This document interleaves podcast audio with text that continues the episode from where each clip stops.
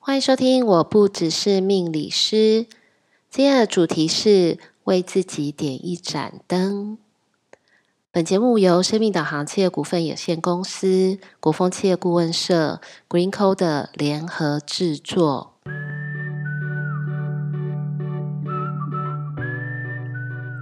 欢迎收听，我不只是命理师。各位听众朋友们，大家晚安，我是 Lilian。我们今天刚好是圣诞节的前夕，所以呢，要跟各位听众朋友们来聊聊。岁末年终，即将要迈向二零二三年，如何为自己点一盏灯？好，那大家可能一定很好奇，就想说，哎，点什么灯呢？为什么需要点这盏灯呢？嗯、呃，我觉得这个是在每年的跨年过渡期的时候很重要的一件事哦，就是圣诞节到跨年的这一段时间呢。有一种我们要跟即将要过去的这一年挥别，然后呢，要迈向我们未知的另外一个年度。但我们即将会面临到什么，其实是不知道的。可是呢，这个时候呢，去整合自己在过去的这一年的时间里面经历过的这所有的一切，得到什么，也许是失去什么。就在这一年里面的所有的一个感受的一个整合，其实是很重要的一个时间点。那为什么会想要来谈这个主题呢？有可能也是因为最近天气很冷，好，然后气温的变化其实是很大的，所以其实也要提醒各位听众朋友们要小心，就是因为温度。的一个变化，日夜的温差，它其实在挑战的，呃，我们每一个人身体的这个调节跟适应的一个能力，所以应该要更有应对的方式来去适应这样的一个变化多端的一个天气。好，那今天谈这个主题之前呢，我想要先让大家先。有一个画面，就是你们有没有曾经去过日本？然后在晚上的时候，在街道上，然后可以看到有一些呃居酒屋或者是小酒馆的外面，会吊着那个红色的这个灯笼。那为什么会从这个？红灯笼开始讲起，哈，其实它在这样子的一个夜晚里面，我相信大家又因为是圣诞节快到了嘛，所以其实应该对这个红色灯笼应该很有感触吧？那为什么这个灯笼会是红色的？呃，我们先先不要来谈红色这件事情，但我们可以先来谈谈就是灯。就当你在晚上呢，回家，也许是有一些人哦，就是加完班之后下班了，然后一个人走在路上，那你就看到了在街边有亮着灯，其实那个感觉是很温暖的，你会不知不觉的被这个灯光所吸引。那红色呢，在色彩上面能够带给我们的一个心理上面的感受是什么？第一个，红色其实很容易让人家可以采取行动。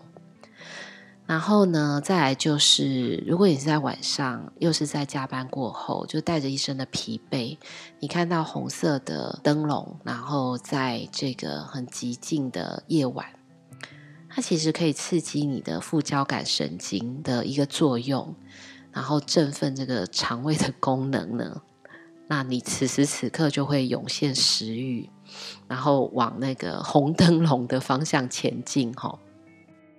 所以其实日本的红灯笼哦，不管今天是在呃心灵上面的这个意义，或者是实际上层面的这个感受，我觉得都有很大的给人的一种温暖及安全的回家的一个感觉。他、另外有一个讲法，其实就是那个喝醉酒的人啊，特别容易对红色是产生反应的，所以呢，他就容易被吸引过去。所以就是在这样子的一个状态之下，离不开红灯笼，那也就会使得这些店家的生意蒸蒸日上，高朋满座。所以其实，在黑夜里面，有一扇光明在等着我们，其实是很重要的。那因为刚刚跟大家提到了红色的这个概念，我们其实可以来聊一下圣诞节。就是其实应该是在这几天哦，这几个礼拜，我相信大家一定有一个比较深刻的一个感受，就是好像有个那种圣诞的气氛要来的。那想到圣诞，大家一定会想到几个颜色嘛？那当然白色。红色是我们对于 Christmas 习惯的一个印象。可是呢，其实，在早期的时候啊，这个圣诞老公公啊，他其实并不是红色的。早期的这个圣诞老人呢，他有很多个不同的颜色。那我前几天跟一个朋友聊到这个，我觉得很可爱哈。他就跟我说，我女儿现在像还是。依然相信有圣诞老人的存在，我觉得很棒诶，就是小朋友能够对于圣诞老人这件事情，其实是相信的。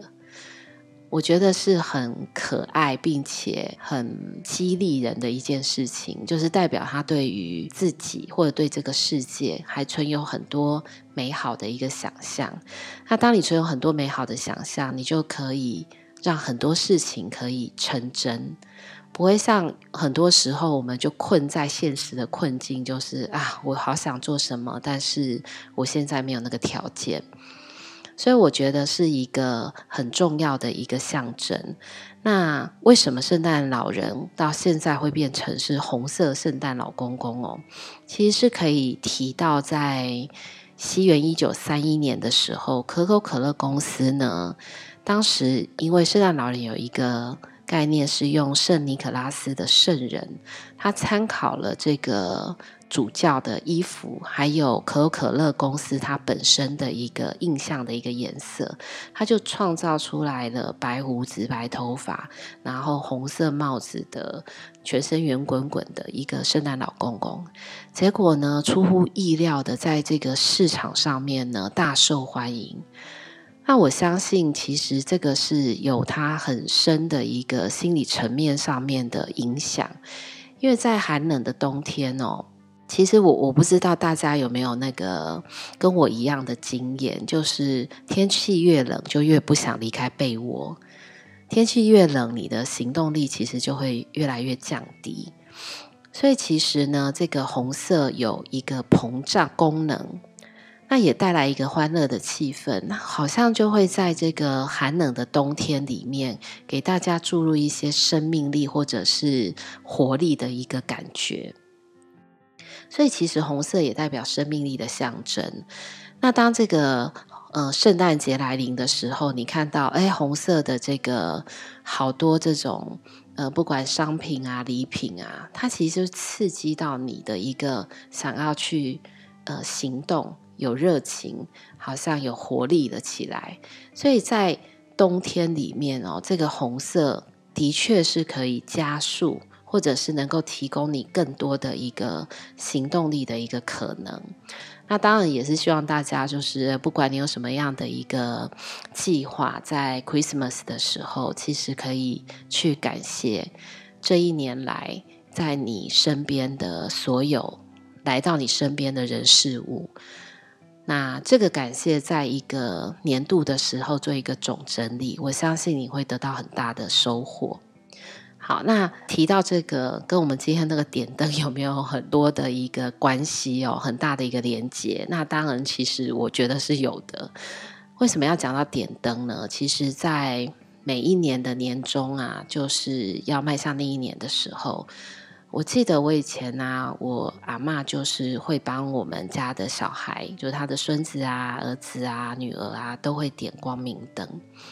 那我以前其实不太明白啊，就是为什么是光明灯？那可能有些人点平安灯也是哦，就是在庙宇里面，通常都是有一个点燃这个灯去供神佛的意思。那实际上它也有一个比较更深的，我觉得是心灵上面的一个含义，就是。慧灯不灭，法轮常转，就是去延续，它有一个延续生命力的一个概念。所以，其实点这一盏灯是什么？我我认为，当时在阿嬷帮我点灯的时候，他其实心中是抱着非常多的一个期待的。那除了期待，我我认为有更多的是祝福。这是一个老人家可以为自己家里的这一些儿孙辈做的事情，他给你很多的祝福，然后呢，用这样子的一个形式去点亮你心中的这个光芒。所以，其实本来那个光明灯就点亮光明，并且去期许未来精神力十足，让你有更多的这个行动力能够去展现。也也有一种我们在以前常常讲的，就是眼前一片光明的这个含义。所以这件事情重不重要？我我不是说点光明灯很重要，我的意思是拥有你心里的一盏灯，或者是居家的灯，其实是很重要的。所以，不管你今天遇到了什么样子的一个状况，或者是困在什么样的一个你觉得不舒服，甚至于动弹不得的一个状态，我觉得那个感觉就很像在黑夜里哈。就我相信大家一定有去看夜景的这经验嘛。那我们去看夜景，一定就就会往山上跑嘛，在比较暗的一个地方。那你当你居高临下往下看的时候，你看到下面的那个灯火通明，其实是一个很特别的感觉。就是你你会发现啊、哦，那个地方就是充满了生命力。你看到的这些万家灯火，你就知道这边有非常多热闹并且活络的这个交流跟互动。所以是一种很强的一种生命力的一个展现。那我记得我以前有一段时间呢、还蛮喜欢一首歌的。那那段时间其实还蛮触动我的。我相信听众朋友们应该也有过这样子的不同的经验哈，就是当你自己的一个情绪处在一个特殊的状态的时候，某一些音乐的类型。或是某一些歌词的内容，它其实就会特别的触动你。所以我以前在跟朋友聊天的时候，就会聊到，就是在音乐市场上面啊，就是情歌不灭。那情歌当然有分很多种嘛，就是你谈恋爱的歌很欢喜的，然后也有失恋的痛彻心扉的。好，所以我相信，在每一个人的心里，多少少都有陪伴度过你的过去的某一段时间的一首歌。所以，当你今天状态不好的时候，或是你当时正在失恋的时候，你听到那个失恋的歌，奇怪的，它的每一个字句，甚至音乐，好像就会打动你，你就觉得好像被理解了，这种被温暖的感觉，甚至于他唱出了你的心声。有一段时间很喜欢一首歌，叫《夜空中最亮的星》。它里面的确有一些歌词跟它的音频，其实是非常打动我的。那里面有一段是这么说的哦：“就我祈祷拥有一颗透明的心灵和会流泪的眼睛，给我再去相信的勇气。”那我觉得这段话，它其实讲得很好，很触动我。透明的心灵跟会流泪的眼睛，实际上是祈祷自己依然能够拥有各种不同的一个感受，然后对于很多的人事物能够接受，并且保持着一个开放的态度。也就是当你呃处在一个也许对这个世界或者是对一些人事物觉得有一点沮丧，或者是有挫败感的时候。你依然还能够保有相信的力量，我觉得这个是很重要的。所以，当你听到这句话的时候，你就会觉得，哦，对，我觉得我不能够忘记自己本来的这个样子。那里面还有几句话，我觉得不断 repeat 的副歌哦，他会说：每当我找不到存在的意义，每当我迷失在黑夜里，夜空中最亮的星请照亮我前行。那这个就会的确让我想到，当你在一个情绪的低谷的时候，其实你会觉得你好像看不到前方的路，甚至于在黑暗中。我小时候有在黑暗中迷路的那个感受，很难忘记哦。就是不知道我应该要往哪里去，每走一步路，每踩一个脚步，你都觉得非常的忐忑。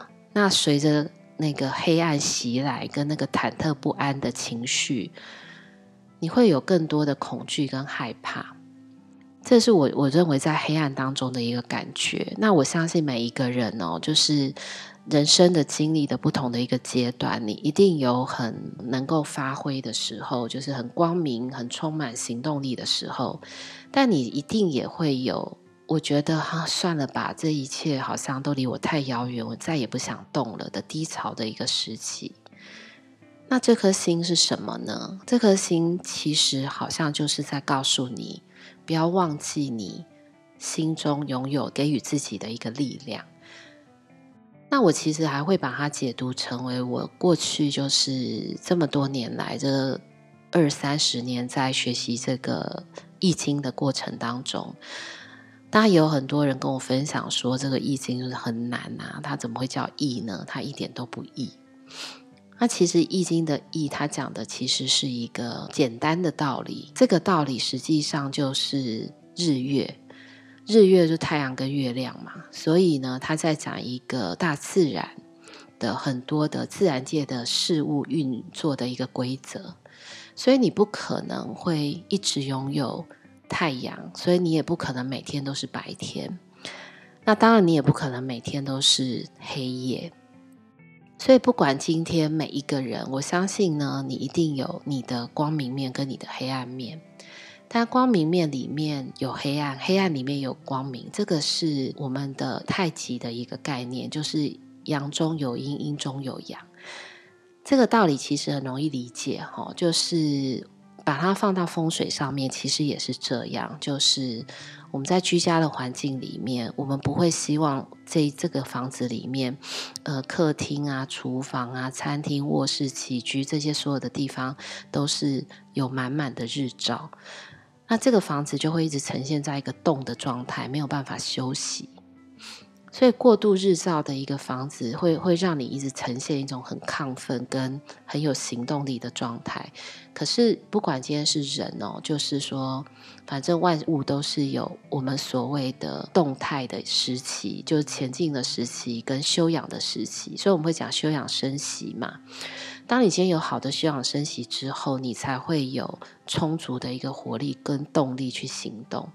所以，一个家里也是这样，就是说，一个居家的动静比较好的一个方式，当然是有一些地方是日照很充足的，但有一些地方是太阳照不到的。那我们就可以在这个当中找到一个很好的一个平衡点。那如果呢，我们想要在外在的这个环境里面为自己点灯呢，尤其是在这个年末岁末的这个时候，其实很好哦。你有没有想过，就是在玄关你们家进来的地方，或者是在客厅的角落点上一盏灯？你可以选用立灯啊，或者是小夜灯啊，甚至于拿拿一个黄水晶、呃粉晶啊，各种不一样的东西，然后。呃，下面放个投射灯，你就会发现这个家里的这个感觉都会不太一样。